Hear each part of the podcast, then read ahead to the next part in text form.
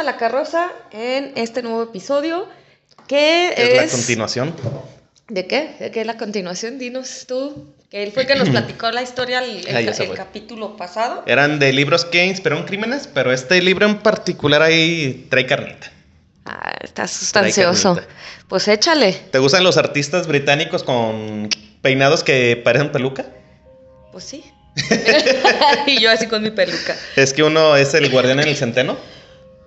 Es el libro que se le atribuye que inspiró el asesinato de John Lennon, No de atentado de un, contra un presidente y el asesinato de una actriz. O sea, ese libro inspiró esos tres asesinos. Esos tres. No puede ser. Y pues aquí vienen las ¡Maldito historias. libro! Dice el guardián, el guardián en el centeno. El guardián, el guardián entre el centeno narra en primera persona las viviendas de un adolescente neoyorquino de 16 años llamado Holden Caulfield, Ujú. Quien ha sido expulsado de su escuela, donde cursa sus estudios de secundaria, en Pensilvania, tal como había sido de otros colegios en el pasado. O sea, en el libro lo van expulsando de, de colegio en colegio. Holden decide no informar a sus padres, tampoco quiere verlos, así que huye en medio de la noche para regresar a Nueva York, en donde se alojaría en un hotel de baja categoría dando inicio a la aventura. El protagonista desea ver eh, a su hermana Phoebe, una niña de alrededor de 10 años, pero no a sus padres, porque se introduce sigilo- eh, ah, por lo que se introduce sigilosamente durante la noche de su propia casa, entrando a la habitación de su hermana, quien al enterarse que, está, que este ha vuelto a, ha vuelto a ser expulsado de su colegio, se molesta y le cuestiona, acusándole de ser una persona a quien no le agrada nada ni a nadie. En esa conversación, que Holden afirma que quiere ser un guardián entre el centeno, que no sé a qué se refiere, Pues no, ni yo. ¿será un espantapájaros?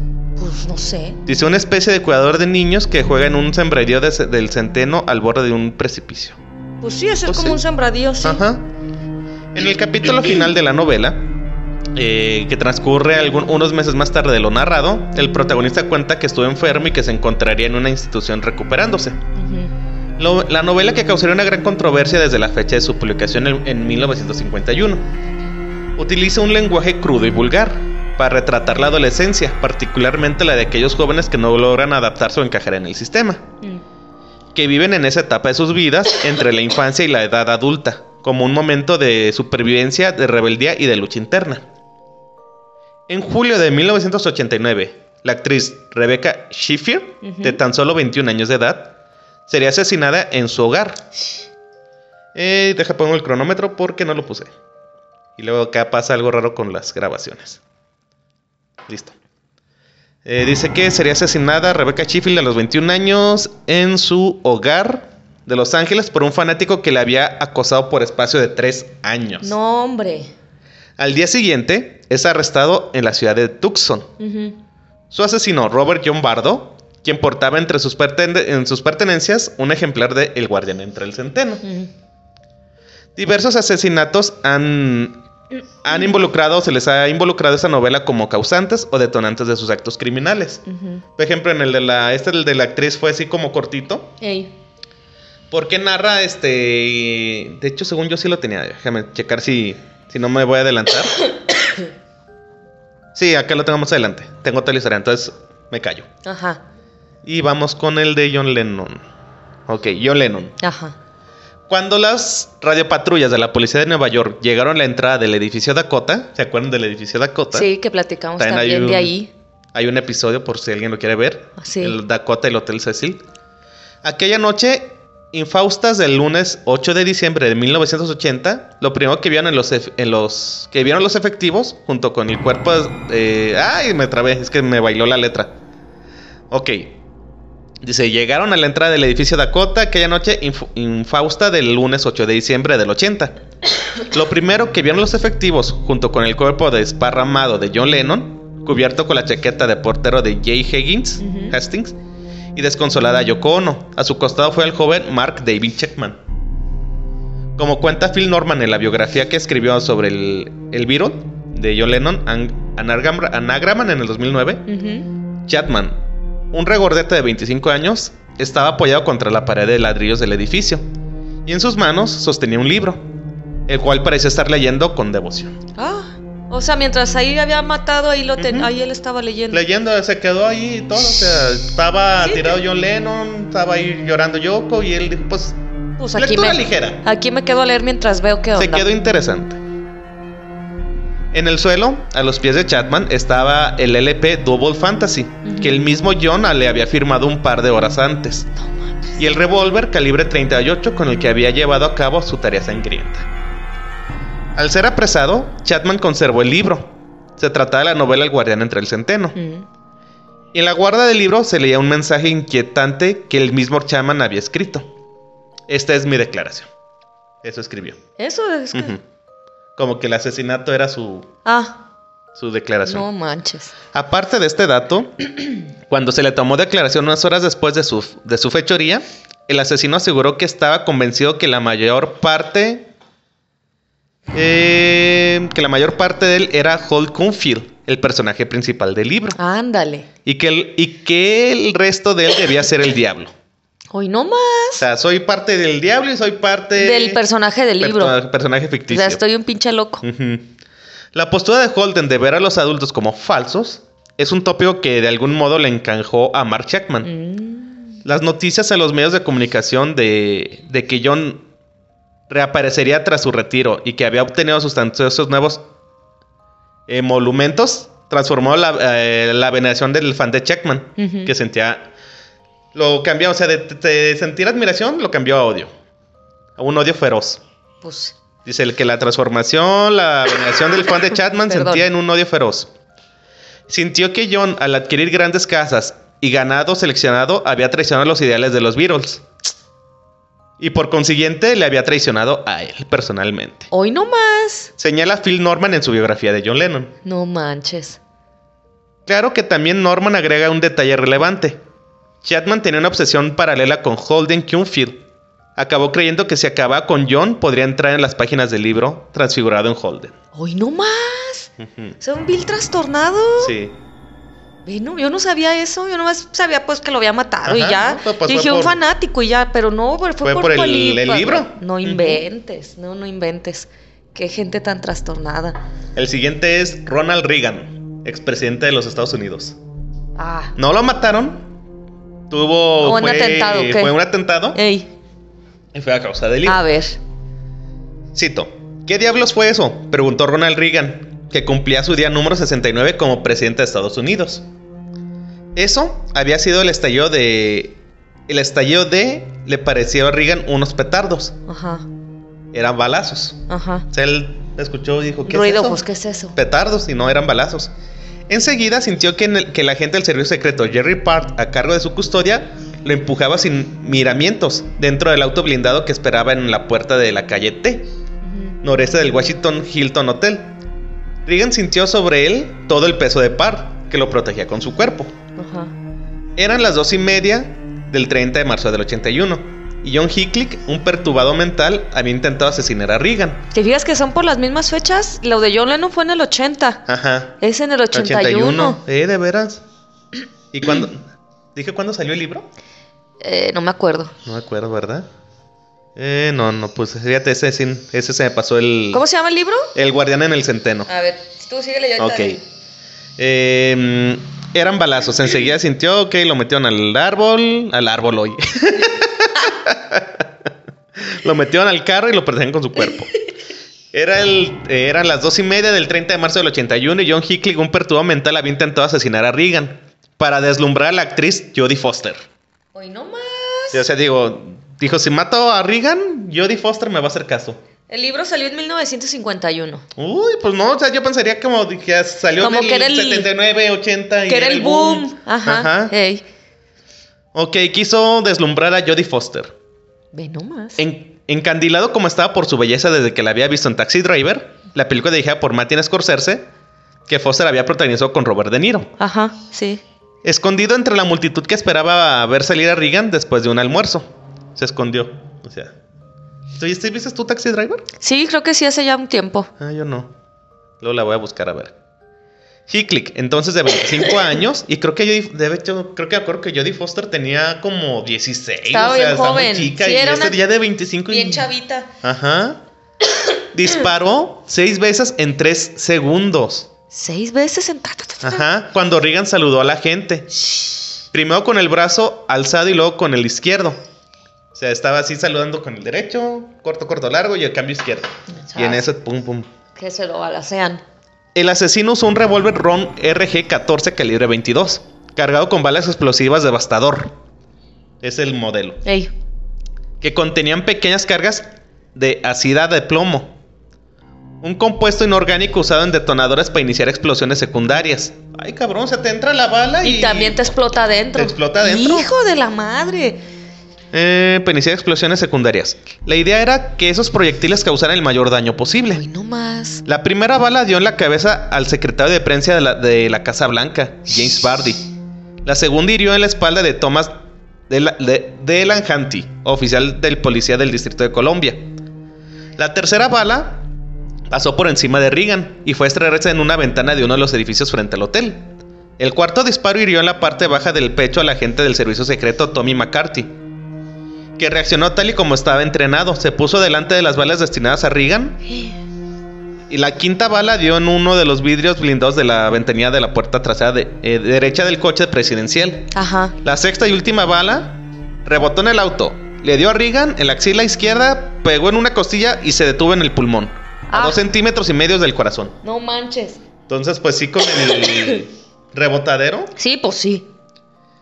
Ni Reagan ni los miembros del servicio secreto notaron que el presidente estaba herido. Para cuando el auto arrancó rumbo a la Casa Blanca, según la orden del agente Park, Hickley estaba en el suelo. En el suelo mojado de la calle T. Había, había lloviznado. Ey. La calle era un descontrol. Otro de los agentes del servicio secreto, Dennis McCarthy, sin relación alguna con el agente McCarthy, herido en el pecho, el que dijimos anterior, eh, mantuvo en el suelo a Hickley. O sea, disparó y se le... Se le aventó. Ajá, Ajá. todos encima. Que en, segun- que en segundos estuvo bajo una pila humana que intentaba evitar que alguien, resista, eh, que alguien asesinara al hombre. O sea, se defino la... Sí, sí, la, la, la gente. Ajá. Eh, mientras otro agente, Robert Waco, enarbolaba una ametralladora Uzi que había sacado de, un maletín. Ándale. O sea, no llevaban ahí dinero, llevaban el... Llevaban Ajá. Digo, pues, armas. por si se arma la malacera, ya sacó la, la Uzi. Reagan, en el asiento del auto blindado y con el agente Park encima y paralizado por un intenso olor en la espalda, le murmuró, cito, me parece que me rompiste una costilla. Y además creo que la costilla me atravesó los pulmones. Enseguida tosió una bocanada de sangre. Espumosa salió de su boca. Eh, Park entonces tomó la decisión de, que salvó la vida de- del presidente. Ordenó que el auto cambiara el rumbo y se dirigiese a toda velocidad al George Washington University Hospital. No manches. John Hickley era un muchacho común, al menos lo había sido. Creció en Dallas, había nacido en Oklahoma. Ingresó, ingresó a la Texas State University. En los años en los que dijeron sus compañeros, su personalidad cambió. Ajá. Se tornó aislado, solitario y silencioso. Dejó todo para tentar fortuna en Hollywood, como músico. Y un día, que, y un día quedó perturbado por Taxi Driver, la película que, el, que dijo el propio Hickley vio al menos 15 veces. No manches. Como yo con la de una esposa de mentiras que ya la he visto como 30 veces y son como niños. Y Y... Nana la de como si fuera la primera Ey. vez. Es que se lo olvida, la termina Sí, de ver, la se vuelve a olvida ver, la vuelve a ver. Yo con la de un gran chico, que hasta me Ey, sabía los sí. diálogos. Sí, pero no te obsesionabas con Hugh Grant o con Adam Sandler. Pues no, no. Y después voy a ir a matar a Peña Nieto para impresionarlo. Eh, no manches. Mucha gente vio Taxi Driver y no se trastornó. Pues no. Pero Hickley sí. Puso como ideal de amor a Jodie Foster, que la película, que la película encarnaba a una prostituta de 12 años. El taxista driver Brickley Robert De Niro pretende protegerla. Hickley empezó a perseguir a, Foster, que en 1981 tenía 18 años y 4 meses. Le escribió cartas, la llamó por teléfono, llegó a matricularse en su curso de escritura de la Universidad de Yale en el 80. Eh, cuando en el 80 cuando supo. Ah, ok. O sea, supo que estaba ahí y se matriculó. Ey. Eh, ah, ah, no, no te creas. En 1980 cuando supo por la revista People que la actriz estudiaba allí. Mm. O sea, People sacó el documental y, ahí estudia, ahí voy. Ajá. Una de las cartas de, que, de Hickley a Foster decía: Un día tú y yo ocuparemos la Casa Blanca. Y esos campesinos babearían de envidia. Hoy no más. Foster, que le hizo saber a Hickley que no tenía el mínimo interés en, en intercambiar con él, le entregó toda aquella loca correspondencia de- al decano de Yale, que la pasó a la policía, que intentó dar con Hickley sin éxito. Ajá. Éxito. Ajá. Ya estoy como la nana, éxito. Éxito. Escribió una última carta a Foster, porque estaba seguro que no sobreviviría si no le disparaba a Reagan, decía. Ay, no O más. sea, las- me van a matar, o sea, yo le voy a disparar, pero me van a matar. Ey. Cito. Si sigo adelante con este intento es porque simplemente no puedo esperar más para impresionarte, al sacrificar mi, al, al sacrificar mi libertad y posiblemente mi vida. Ándale. Espero que cambies de opinión sobre mí. Yodi, te pido que mires dentro de tu corazón y al menos me des la oportunidad. Con este hecho his- histórico de ganar tu respeto y amor. Hoy no más. Nunca llegó a enviarla. Ah. John Hickley aseguró reiteradas veces que a lo largo de su vida que estaba realmente obsesionado por el libro del que estamos hablando. Ujú. Y fue después de leer el libro cuando ideó todo su plan. O sea, no solo se, eh, también se obsesionó. Oye, se obsesionaba con todo. Pues con todo. Con Taxi Driver, con Jodie Foster, con, Con el libro. con los Backstreet Boys. Ah, no, no era con- tiempo. con el otro. eh, Eh, por, por último. Eh, ok. Ah, no, este ya es el, el siguiente caso. Ey. Por último, el siguiente caso sucedió en 1989. Robert John Bardo asesinó a la actriz Rebecca Lucille Schiffer en la puerta de su apartamento tras la haberla acosado durante tres años. Más bien eso se me fue como el copy-paste. Ah. Cuando el asesino fue detenido sostenía también un ejemplar del guardián en el centeno, el cual arrojó al techo de una casa cuando huía de la policía. Hoy no más. El 18 de julio del, del 89, Schiffer fue asesinada por Robert John Bravo, un fuero obsesionado que había estado eh, acosándola por tres años. Ok. Eh, Bardo se fijó en Schiffer después de que su obsesión anterior la pacifara. La pacifista Samantha Smith murió en un accidente de avión. Él ya estaba obsesionado con esa pacifista. Y después. murió y dijo, pues déjame Pues buscar otro. otra obsesión. Ajá. Ay, no. Bardo le escribió varias cartas a Schiffer, una de las cuales fue respondida por un empleado del servicio de, fan- de fans de Schiffer. En el 87, Bardo viajó a Los Ángeles en un intento de ver a Schiffer en el set de My Sister Sam. Pero los, guardia- los guardias de seguridad de la CBC le impidieron el paso. Ajá. Enojado, regresó un mes más tarde armado con un cuchillo, Ándale. donde nuevamente los guardias de seguridad le impidieron ver a la actriz. Por lo, por lo que regresó a su ciudad natal, Tucson, y se olvidó de Schiffer por un tiempo. Y empezó a ocuparse en cantantes pop, Madonna, Debbie Gibson y Tiffany. O sea, ahora intentó como... Debbie Gibson medio me suena, Tiffany no, y no, pues Madonna pues sí. Madonna no, ma- a mí nada más Madonna. Pues, pues, ¿cómo vas a llegar a Madonna? Pues, Imagínate. loco, ay, bueno, pues sí. En el 89, después de ver la película de Schiffer, Scenes from the Class Strudel in Beverly Hills, en la que aparecía acostada con un actor, Bardo se enfureció Uy, y no. decidió que Schiffer debía ser castigada por ser otra puta de Hollywood. Hoy no más. Cito, si era una película. Ajá. Después de haber leído que el acosador de Teresa Sal- Saldana, o Saldaña, Arthur Richard Jackson, había obtenido su dirección a través de un investigador privado, Bardo se acercó a una de las agencias de detectives de Tucson y pagó 250 dólares para obtener su domicilio a través de los registros del Departamento de Vehículos Motorizados. Sus siglas en inglés DMV, de Ajá. California. Ajá. O sea, fíjate, o sea, ahí llegaba, eh, es como si tú ahorita vas a tránsito y dices, quiero saber el domicilio, domicilio. registrado que tiene Fer de Maná. Y te lo dan por, dos, por- ah, bueno, ahí por 250 Ajá. dólares, acá pues otra cantidad, ¿no? Eh, Qué fácil. Sí, su hermano le ayudó a conseguir un arma de fuego, ya que era menor de edad, tenía 19 años Ay, para no, entonces. No manches. ¿Qué quieres, hermanito? ¿Po- ¿Tazos? ¿Pokémones? No, un arma. Ah, yo te la consigo. Yo ahorita te la traigo. no Me suena aquí al lado. No manches. Viajó a Los Ángeles por tercera vez. Y después de localizar el apartamento de Schiffer, vagó por el barrio preguntando a los transeúntes si esa era su residencia real. Ajá. Confiado en que la dirección era correcta, tocó el timbre. Schiffer, que se estaba preparando para una audición para el panel de The Good Father 3, El Padrino 3, abrió la puerta. Bardo le mostró la carta del autógrafo que ella le había enviado y después de una breve conversación, Schiffer le pidió que no volviese a su casa. Los dos se estrecharon la mano y Bardo se marchó. Luego se dirigió a un restaurante y desayunó. Una hora más tarde regresó al apartamento de Schiffer por segunda vez. Sheffield, Schiffer abrió la puerta de nuevo. Bardo sacó un arma de, la- de una bolsa de papel marrón y le disparó a quemarropa, una vez en el pecho y en la puerta de su apartamento. Schiffer gritó y se derrumbó en su puerta, y huyó. Un vecino llamó a los paramédicos que llegaron para trasladar, para transportarla al Cedar Sinai Medical Center. Medical Center. Ujú. Schiffer fue declarada muerta 30 minutos después de su llegada.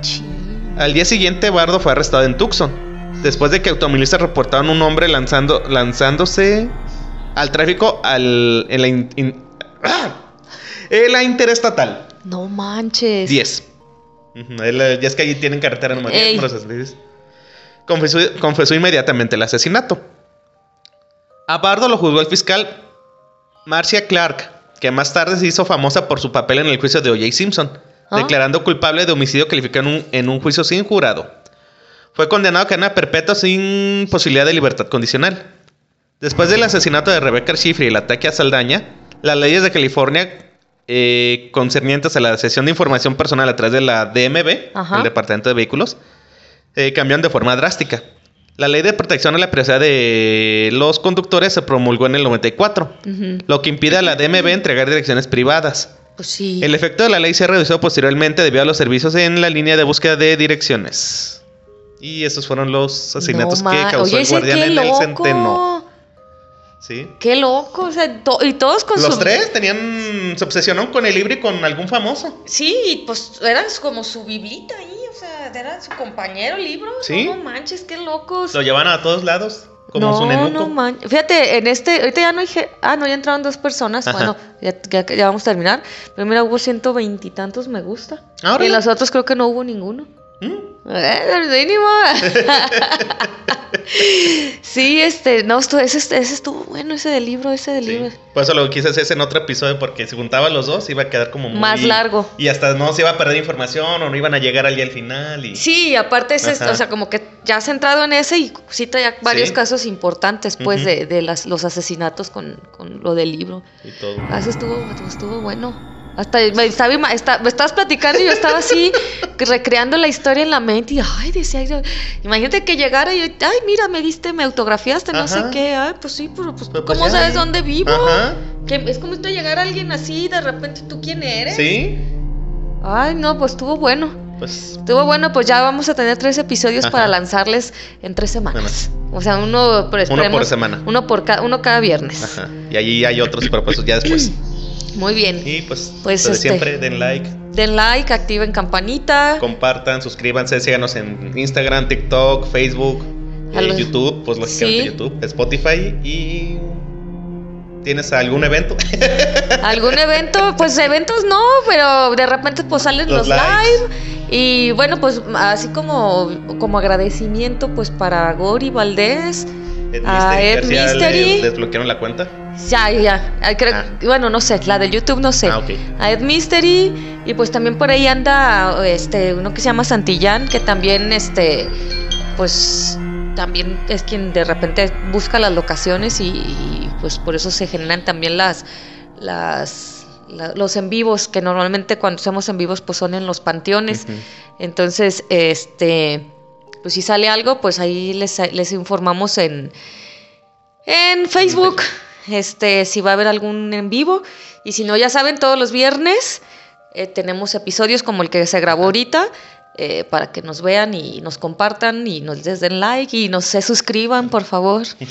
Y pues sería todo el día de hoy. Pues vámonos. bye. Adiós.